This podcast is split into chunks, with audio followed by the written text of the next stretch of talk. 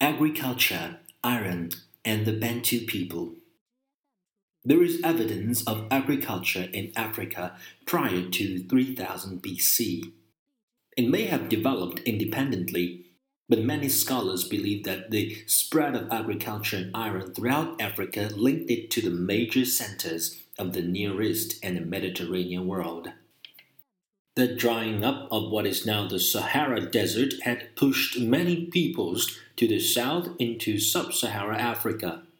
These peoples settled at first in scattered hunting and gathering bands, although in some places near lakes and rivers, people who fished with a more secure food supply lived in larger population concentrations.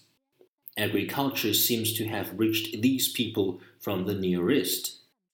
Since the first domesticated crops were millets and sorghums, whose origins are not African but West Asian. Once the idea of planting diffused, Africans began to develop their own crops, such as certain varieties of rice, and they demonstrated a continued receptiveness to new imports. The proposed areas of the domestication of African crops lie in a band that extends from Ethiopia across southern Sudan to West Africa.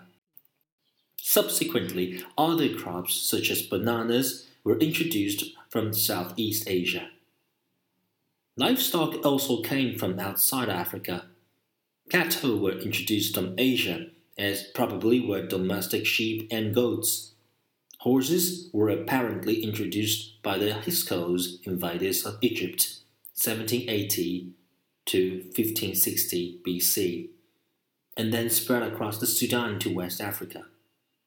Rock paintings in the Sahara indicate that horses and chariots were used to traverse the desert and that by 300 to 200 BC there were trade routes across the Sahara. Horses were adopted by peoples of the West African savanna, and later their powerful cavalry forces allowed them to carve out large empires. Finally, the camel was introduced around the 1st century AD. This was an important innovation because the camel's abilities to thrive in harsh desert conditions and to carry large loads cheaply made it an effective and efficient means of transportation. The camel transformed the desert from a barrier into a still difficult but more accessible route of trade and communication. Iron came from West Asia, although its routes of diffusion were somewhat different than those of agriculture. Most of Africa presents a curious case in which societies moved directly from the technology of stone to iron without passing through the intermediate stage of copper or bronze metallurgy, although some early copper working sites have been found in West Africa. Knowledge of iron making penetrated into the forests and savannas of West Africa at roughly the same time that iron making was reaching Europe. Evidence of iron making has been found in Nigeria, Ghana, and Mali. This technological shift caused profound changes in the complexity of African societies. Iron represented power. In West Africa, the blacksmith who made tools and weapons had an important place in society, often with special religious powers and functions. Iron holes, which made the land more productive, and iron weapons, which made the warriors more powerful, had symbolic meaning in a number of West African societies. Those who knew the secrets of making iron gained ritual and sometimes political power.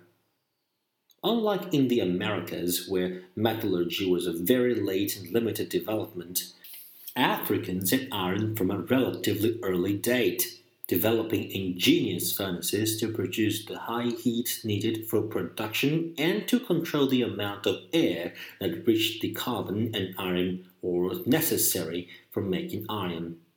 Much of Africa moved right into the Iron Age, taking the basic technology and adapting it to local conditions and resources. The diffusion of agriculture and later of iron was accompanied by a great movement of people who may have carried these innovations. These people probably originated in the eastern Nigeria. Their migration may have been set in motion by an increase in population caused by a movement of peoples fleeing the desiccation or drying up of the Sahara. They spoke a language, Proto Bantu. Bantu means the people, which is the parent town of a language of a larger number of Bantu languages still spoken throughout sub Saharan Africa. Why and how these people spread out into Central and Southern Africa remains a mystery. But archaeologists believe that their iron weapons allowed them to conquer their hunting gathering opponents who still use stone implements. Still, the process is uncertain, and the peaceful migration, or simply rapid demographic growth, may have also caused the Bantu explosion.